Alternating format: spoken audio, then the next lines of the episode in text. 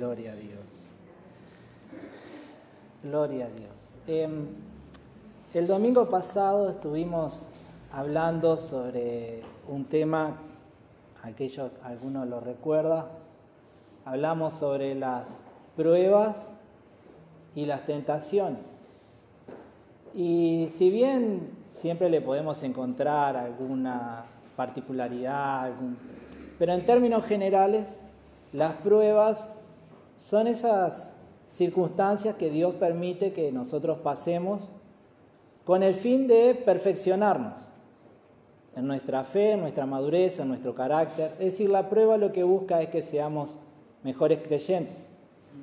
Ahora, la tentación viene de otro lado. La tentación, Dios no nos está tentando para provocar un fin en nuestras vidas. La tentación es fruto de nuestras propias pasiones, de nuestra propia naturaleza caída, que no quiere rendirse al control del Espíritu Santo y que dos por tres aparece y nos quiere llevar eh, por un camino que no es el mejor. En esto también podríamos hablar de la obra del diablo.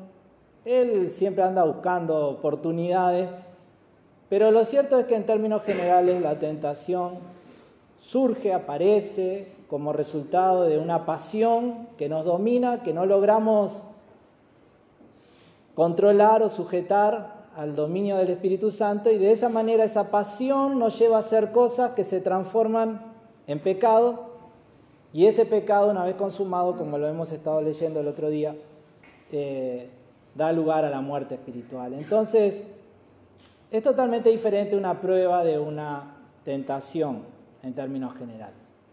Ahora, lo que, en lo que hoy quiero que meditemos juntos es cuando estamos pasando por un momento de prueba, ¿Cómo podemos lograr atravesar ese momento de prueba y no terminar derrotados, sino salir de una prueba en victoria? Amén. Hay muchísimas promesas de parte de Dios que nos alientan a creer que frente a las pruebas podemos salir victoriosos. Promesas que todos conocemos, que ya hemos leído y hemos mencionado millones de veces aquí, como ese pasaje famoso donde dice que Dios no va a permitir que la prueba sea más de lo que podemos soportar y que junto con toda prueba Dios nos da la salida. Entonces eso nos habla de que en los tiempos de prueba las cosas no están descontroladas, sino que están bajo el control de Dios y que Dios ha provisto además una oportunidad para salir victorioso del medio de la prueba que a veces no lo veamos, es parte de nuestra naturaleza y ahí están esos procesos donde desarrollamos fe, desarrollamos confianza, desarrollamos paciencia y nuestro, nuestro carácter cristiano alcanza madurez. ¿Estamos de acuerdo? Otras promesas hablan de la presencia de Dios con nosotros aún en medio de la prueba. Está lleno de la Biblia de palabras y promesas donde Dios dice que aunque estemos atravesando por los momentos más difíciles de la vida, no vamos a estar solos, Él va a estar con nosotros. Ahora viene a mi mente aquel pasaje donde en el, a través del profeta Isaías Dios nos dice, eh, aunque, aunque pases por los ríos, por las aguas, ¿cómo es ese pasaje?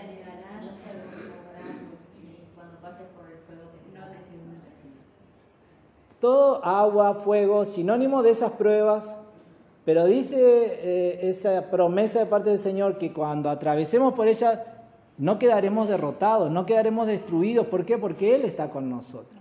Entonces, cuando miramos a las promesas de Dios, tenemos muchos motivos para, para tener eh, una luz de esperanza cuando sentimos que estamos bajo una prueba.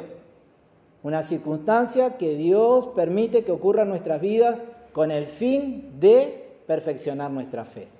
¿Estamos de acuerdo? Ahora, una de las cosas que leímos el otro día es que las pruebas que Dios permite que por las que Dios permite que atravesamos, atravescamos, la manera de salir victoriosos de ella o el significado de salir en victoria de una prueba es bien sencillo. Es atravesar la prueba y salir de ella manteniéndonos firmes en la fe. Esa es nuestra victoria. Las pruebas nos llevarán por diferentes circunstancias que se resolverán de una manera o se resolverán de otra, pero la victoria del creyente en los tiempos de prueba es, habiendo atravesado la prueba, seguir manteniéndose firme en su fe en el Señor. Vamos a Primera de Pedro, que es el pasaje en el que meditamos el otro día. ahí en el capítulo 1.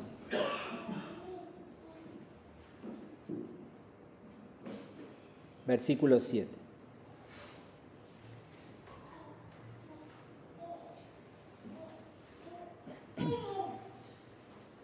Estas pruebas demostrarán que su fe es auténtica, está siendo probada de la misma manera que el fuego prueba y purifica el oro, aunque la fe de ustedes es mucho más preciosa que el mismo oro.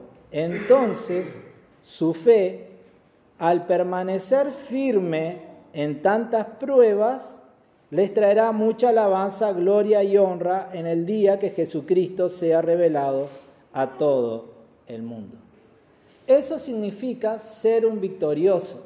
Eso significa salir de una prueba en victoria. La prueba se podrá resolver de una manera u otra, pero nuestra victoria ¿cuál es? Que habiendo atravesado la prueba, sigamos manteniéndonos firmes en nuestra confianza en el Señor. Amén. Entonces, ese es el objetivo de este mensaje. El objetivo de este mensaje es que podamos encontrar formas prácticas para que atravesando la prueba podamos llegar al otro lado manteniendo intacta nuestra fe en el Señor. ¿Está bien? Entonces, la pregunta es, ¿cómo logramos nosotros mantenernos firmes en nuestra fe cuando estamos atravesando una prueba? Esa es la pregunta que quiero responder en esta mañana. ¿Cómo hacemos para que en medio de una prueba mi fe no se desmorone y yo pueda seguir manteniendo firme aún a pesar de lo que esa prueba signifique. Bien, una de las cosas que ya hemos leído y hoy vamos a volver a leer, una de las cosas que tenemos que hacer para que nuestra fe no se venga abajo en tiempos de prueba es extender raíces profundas en Cristo Jesús. Y esto lo encontramos en el Evangelio de Lucas, capítulo 8, versículo 13. Nosotros leímos este pasaje el domingo pasado, porque este pasaje habla de, de esa semilla que el sembrador salió a sembrar y cayó en diferentes terrenos, todo esto es símbolo de la obra de, Dios, quien envía su palabra a todo el mundo, pero no todo el mundo es igual. Algunos, como los del camino, son, están tan endurecidos que la palabra no les entra y, y según la parábola de Jesús viene el diablo y la roba. En otros, la palabra da un fruto, pero luego aparecen cosas que hacen que la plantita se marchite y se seque. Y luego está aquellos que reciben la palabra y esa semilla da mucho fruto. Y quiera Dios que podamos ser de ese tipo de personas, ¿verdad? Ahora, cuando leímos esa parábola, leímos este versículo 13, porque este versículo 13 justamente habla de las personas que atraviesan pruebas y quedan derrotados en medio de la prueba no mantienen firme su fe, no salen en victoria como lo que queremos hacer nosotros. Y Lucas 8:13 dice, las semillas sobre la tierra rocosa representan a los que oyen el mensaje y lo reciben con alegría, pero como no tienen raíces profundas, creen por un tiempo y luego se apartan cuando enfrentan la tentación o la prueba. Entonces, este tipo de personas que quedan derrotados en esos momentos de prueba, son personas que eh, su, su problema es que no tienen raíces profundas. ¿Qué significa no tener raíces profundas? La, la, palabra que mejor define eso es que son superficiales. Son personas que son superficiales, superficiales en su fe. Y, esa, y ser superficial en la fe significa ser una persona que cree, pero no profundiza en la esencia de lo que es el cristianismo. Ustedes dirán, ¿hay personas así? Las hay. Las hay ahora, las habrá mañana y las hubo ayer. Y Jesús le habló a muchas de esas personas superficiales. Por ejemplo, en el Evangelio de Juan capítulo 6, versículo 25. Jesús había hecho un tremendo milagro con unos poquitos panes y unos poquitos peces. Le había dado de comer a miles de personas. Y, al otro día la gente andaba desesperada buscándolo a Jesús, a dónde se había ido y cruzaban el lago de un lado al otro a ver dónde andaba Jesús hasta que por fin lo encuentran. Ahora, cuando lo encuentran a Jesús, Jesús les da una palabra que me imagino que fue como un balde de agua fría, porque Jesús les dice en el versículo 25, lo encontraron al otro lado del lago y le preguntaron, Rabí, ¿cuándo llegaste acá? Y miren lo que Jesús le contesta. Jesús le contestó, les digo la verdad, ustedes quieren estar conmigo porque les di de comer, no porque hayan entendido las señales milagrosas. Personas superficiales. Pero no se preocupen tanto por las cosas que se echan a perder, tal como la comida. Pongan su energía en buscar la vida eterna que puede darles el Hijo del Hombre, pues Dios me ha dado su sello de aprobación. Nosotros también queremos realizar las obras de Dios, contestaron ellos, ¿qué debemos hacer? Y Jesús les dijo, la única obra que Dios quiere que hagan es que crean en quien Él ha enviado. ¿Cuál es la esencia del cristianismo? Ser un hijo de Dios es maravilloso porque hay promesas tremendas y promesas que se vuelven realidad.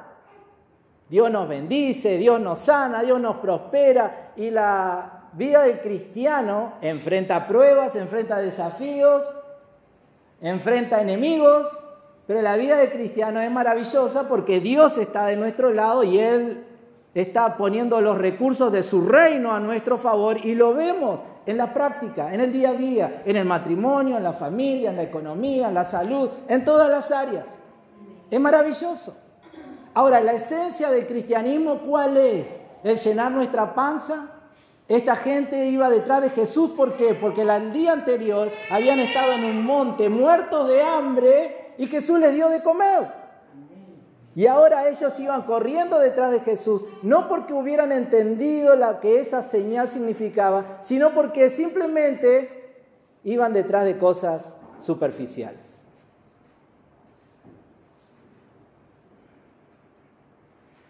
La esencia del cristianismo es nuestra relación con Cristo.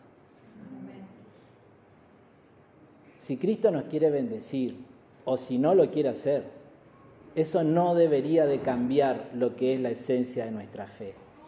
La esencia de nuestra fe es nuestra relación con Jesús. Eso es lo más importante. Cualquier otro objetivo que nosotros persigamos o que las personas persigan desde la fe es un objetivo que tal vez esté dentro de lo superficial.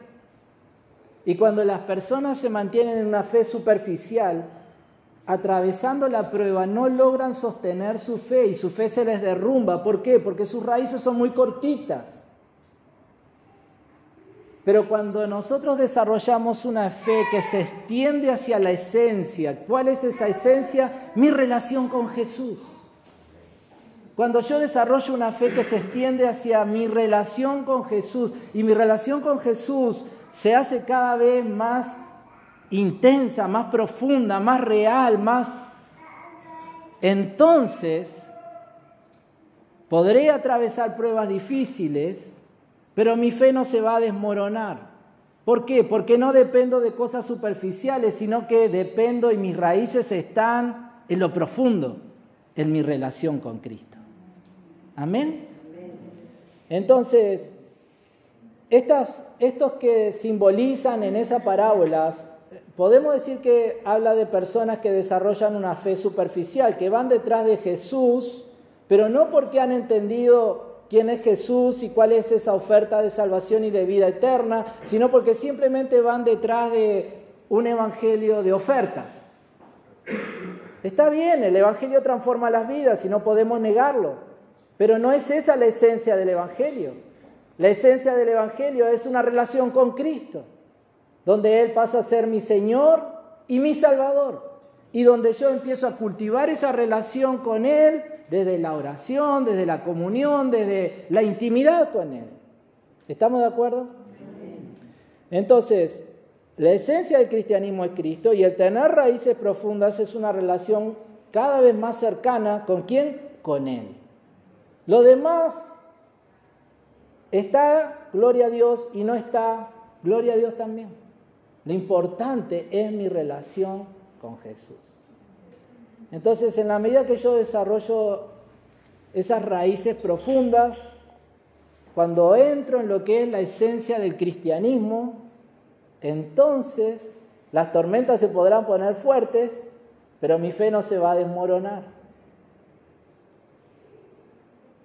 Porque estoy parado sobre la roca que es Cristo. ¿Estamos de acuerdo? Esta, esta e, este extender las raíces hacia Jesús. En el Evangelio de Juan capítulo 6, versículos 57 y 58, claramente y de una manera muy profunda, estas palabras fueron muy fuertes para la gente que escuchaba a Jesús decir esto. No eran palabras fáciles de oír, pero revelan una, realidad muy profunda. En el Evangelio de Juan capítulo 6, verso 57, Dice, el Padre que me ha enviado tiene vida y yo vivo por él. De la misma manera el que se alimenta de mí vivirá por mí. Hablo del pan que ha bajado del cielo. Este pan no es como el maná que comieron los antepasados de ustedes, que a pesar de haberlo comido murieron. El que come de este pan, y Jesús está hablando de sí mismo, vivirá para siempre. ¿Cómo empezamos esta relación profunda con Jesús? Creyendo en Él. Él es el pan de vida. Él es el que trae vida al hombre perdido. Entonces, lo primero que, el primer paso que cualquiera, cualquier persona tiene que dar para comenzar esta relación es creer en Jesús. Eh, hacia eso debemos ir cuando nos acercamos al Evangelio.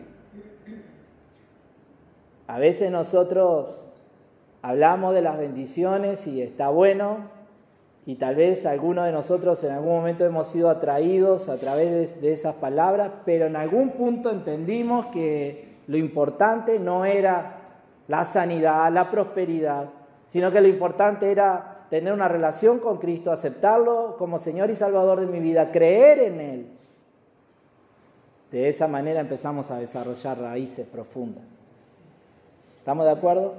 Desarrollar raíces profundas en Cristo es creer en Él, Desarrollar raíces profundas en Cristo es permanecer unidos a Él. En el Evangelio de Juan también, capítulo 15, versículo 4 y 5. Esa parábola de, de la vid. Yo soy la vid, vosotros los pámpanos. Esta semana estuvimos compartiendo un mensaje que Santi me pasó de esa, muy bueno. Y en, ese, y en el versículo 4 y 5 dice, sigan unidos a mí como yo sigo unidos a ustedes. Una rama no puede dar uvas de sí misma si no está unida a la vid. De igual manera, ustedes no pueden dar frutos si no permanecen unidos a mí. Yo soy la vid y ustedes son las ramas. El que permanece unido a mí, yo unido a él, da mucho fruto, pues sin mí no pueden hacer sin mí no pueden ustedes hacer nada. En, esa parábola de la vida, la palabra permanecer aparece once veces. Once veces Jesús nos dice a nosotros, tienen que permanecer unidos a mí. Ya no estamos hablando del creer, del creer para salvación, de ese momento donde entendemos que la esencia del cristianismo es tener una relación con Cristo, dejamos de lado cualquier otra pretensión de prosperidad, de sanidad, de milagros y vamos detrás del mayor milagro que podemos tener o para satisfacer la mayor necesidad que el hombre tiene, que es la de ser perdonado por el Padre y ser salvado por Cristo. Y ahí creemos en Jesús, comemos el pan de vida y de esa manera dejamos de estar muertos espiritualmente y empezamos a vivir espiritualmente para Dios. Amén. Ahora no se trata solo de eso, se trata que luego de que he creído en Cristo, luego que he comido del pan que desciende del cielo, ese maná espiritual que es Jesús, luego que he puesto mi fe en Él, desarrollo una vida de permanencia unido a Él. No dejo de estar unido a Jesús. No dejo de perseverar en esa comunión, en esa intimidad, en esa amistad, si nos queda más fácil para entender, con Jesús. Así como nosotros tendremos nuestros amigos y nuestras personas en las cuales nos gusta invertir tiempo y desarrollar amistad y conocernos más y pasar tiempo juntos, así tiene que ser con Jesús. Permanecer unidos a Él todos los días de nuestra vida, hablando con Él, escuchando su palabra, sirviéndole a Él Jesús tiene que pasar a ser el centro de nuestra vida. Lo cantamos muchas veces, ¿no? El centro de todo. Eso tiene que volverse una realidad. Permanecer unidos a Jesús. Jesús presente en todos los aspectos de mi vida, en todas las decisiones de mi vida, en todos los caminos de mi vida. Jesús siendo parte de todo lo que hago o de todo lo que no hago. Jesús siendo el Señor de mi vida. Él es la vid. Yo soy un simple pámpano, es decir, una ramita que sale de la vid. No soy más que eso. Entonces, extender raíces profundas en Jesús significa, por un lado, creer en Él. Por otro lado, permanecer unido a Él. Eso hace a mi día, a mi, al día a día. Por algo, cuando se habla del Espíritu Santo y de la llenura del Espíritu Santo, hablamos de que es una experiencia que debemos de buscar todos los días. Todos los días debemos de buscar la llenura del Espíritu Santo. Habla de esa intimidad con Cristo, habla de esa comunión con Él, de ese permanecer unidos a Él. Sin Él no somos nada ni nada podemos. ¿Estamos de acuerdo? Entonces, una persona que ha creído en Jesús, y creo que todos aquí lo hemos hecho, y una persona que día a día vive con Jesús, no solo en la boca, como dice en el dicho, ¿verdad? Vivo con Jesús en la boca, ¿no? En la boca, en el corazón, en la mente, en todo tu ser tiene que vivir Jesús. el Espíritu Santo tiene que llenar tu cuerpo y, y dominar y, una persona que tiene este tipo de relación con Cristo, sin duda que cuando vengan las pruebas, va a lograr mantenerse firme en su fe, porque está unido a Él. Y por último, extender raíces profundas a Jesús no solo significa creer en Él o permanecer unido a Él, significa también obedecerle. En el Evangelio de Mateo, capítulo 7, Estos versículos que vamos a leer es como, es como el resumen de todo el discurso que él viene dando desde el capítulo 5. A partir del capítulo 5 está ese famoso discurso que lo hemos leído aquí de las bienaventuranzas. Bienaventurado seas cuando, bienaventurado seas cuando. Pero no, las bienaventuranzas son los primeros 10, 15 versículos, pero la enseñanza de Jesús hacia los discípulos sigue y sigue por todo el capítulo 5 y sigue por todo el capítulo 6 y se extiende por el capítulo 7 y al final del capítulo 7, como un resumen de todo lo que él viene hablando, dice estas palabras. Todo el que escucha mi enseñanza y la sigue es sabio, como la persona que construye su casa sobre una roca sólida.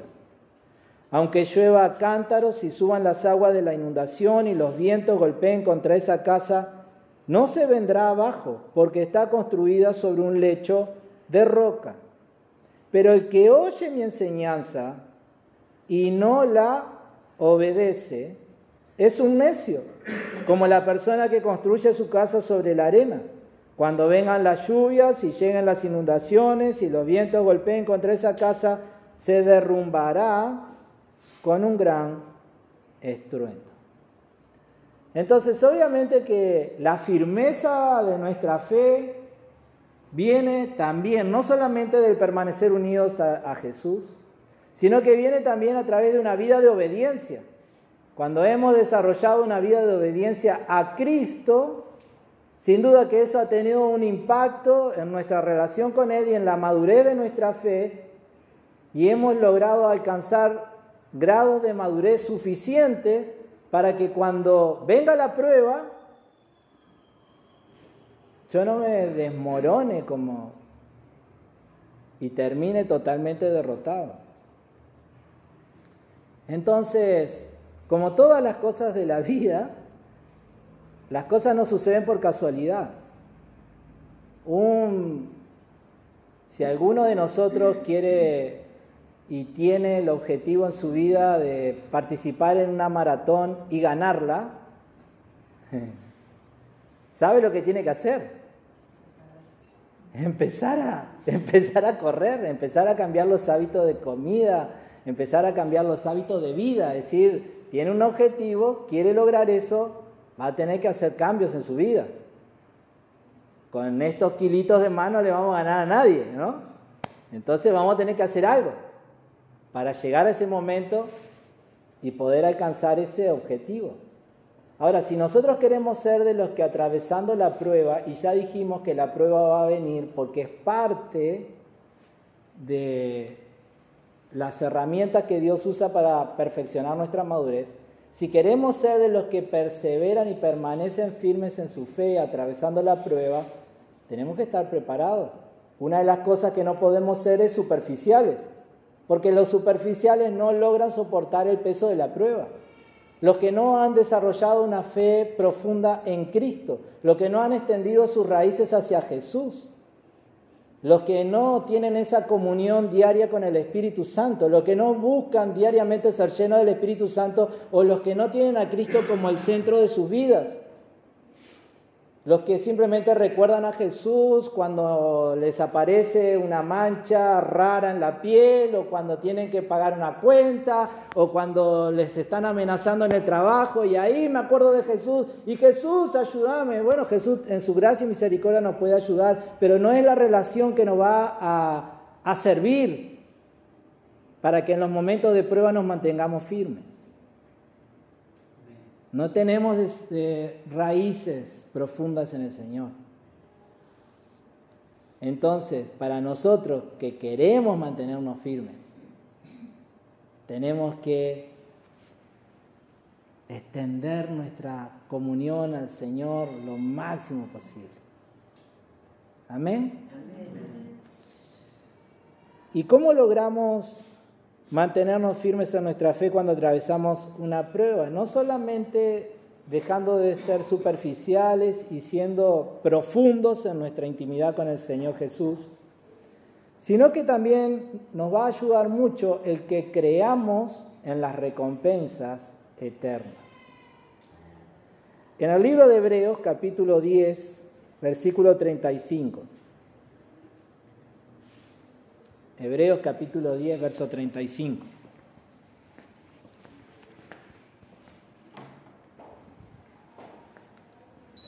Está tan calentito que nos vamos a dormir acá todos, ¿no? Hebreos 10, 35. Por lo tanto, no desechen la firme confianza que tienen en el Señor tengan presente la gran recompensa que les traerá. Perseverar con paciencia es lo que necesitan ahora para seguir haciendo la voluntad de Dios. Entonces recibirán todo lo que Él ha prometido. pues dentro de muy poco tiempo aquel que viene vendrá sin demorarse. Mis justos vivirán por la fe, pero no me agradará aquel que se aparte de mí. Pero nosotros, y en esto nos incluyo, pero nosotros no somos de los que se apartan de Dios hacia su propia destrucción, somos de los fieles y nuestras almas serán salvas. Amén. Ahora, este pasaje que es maravilloso y es hermoso y que nos habla de esta perseverancia de la fe, eh, tiene una base, es que, la, que, podamos creer en esas recompensas que Dios nos ha prometido para la eternidad.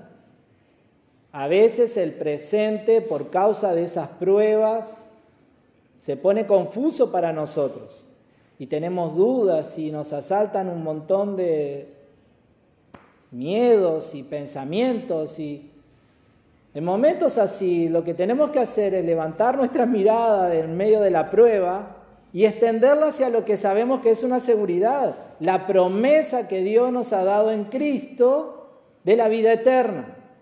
Es el lugar maravilloso que Dios ha ido a preparar, que Jesús ha ido a preparar para cada uno de nosotros y que en Cristo ya es nuestro, que está garantizado en nosotros por haber recibido al Espíritu Santo y por la resurrección de Cristo. Así como Cristo resucitó entre los muertos, sabemos que Él volverá y nos resucitará a nosotros de entre los muertos. ¿Para qué? Para que empecemos a vivir plenamente la promesa de la vida eterna.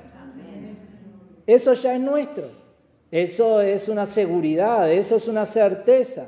Entonces, en los momentos de confusión, en los momentos que atravesando una prueba eh, hay cosas que no entiendo y hay muchas dudas que asaltan mi corazón y no sé si ir hacia adelante o hacia atrás y estoy ahí pensando en bajar los brazos, en momentos así tengo que recordar lo que Dios ya me ha prometido en Cristo y decir, no voy a bajar los brazos.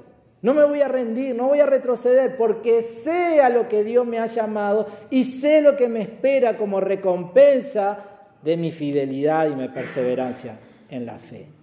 Amén.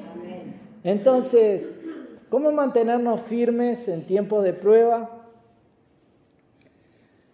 Las pruebas son totalmente reales. Si yo en esta mañana dijera, creo que todos ustedes me van a saltar y me van a decir, estás mintiendo. Si yo en esta hora les dijera, no van a pasar pruebas, quédense tranquilos que la vida de aquí en más es todo color de rosas y es todo alegría y no va a haber más lágrimas. No, no, eso va a suceder en la eternidad.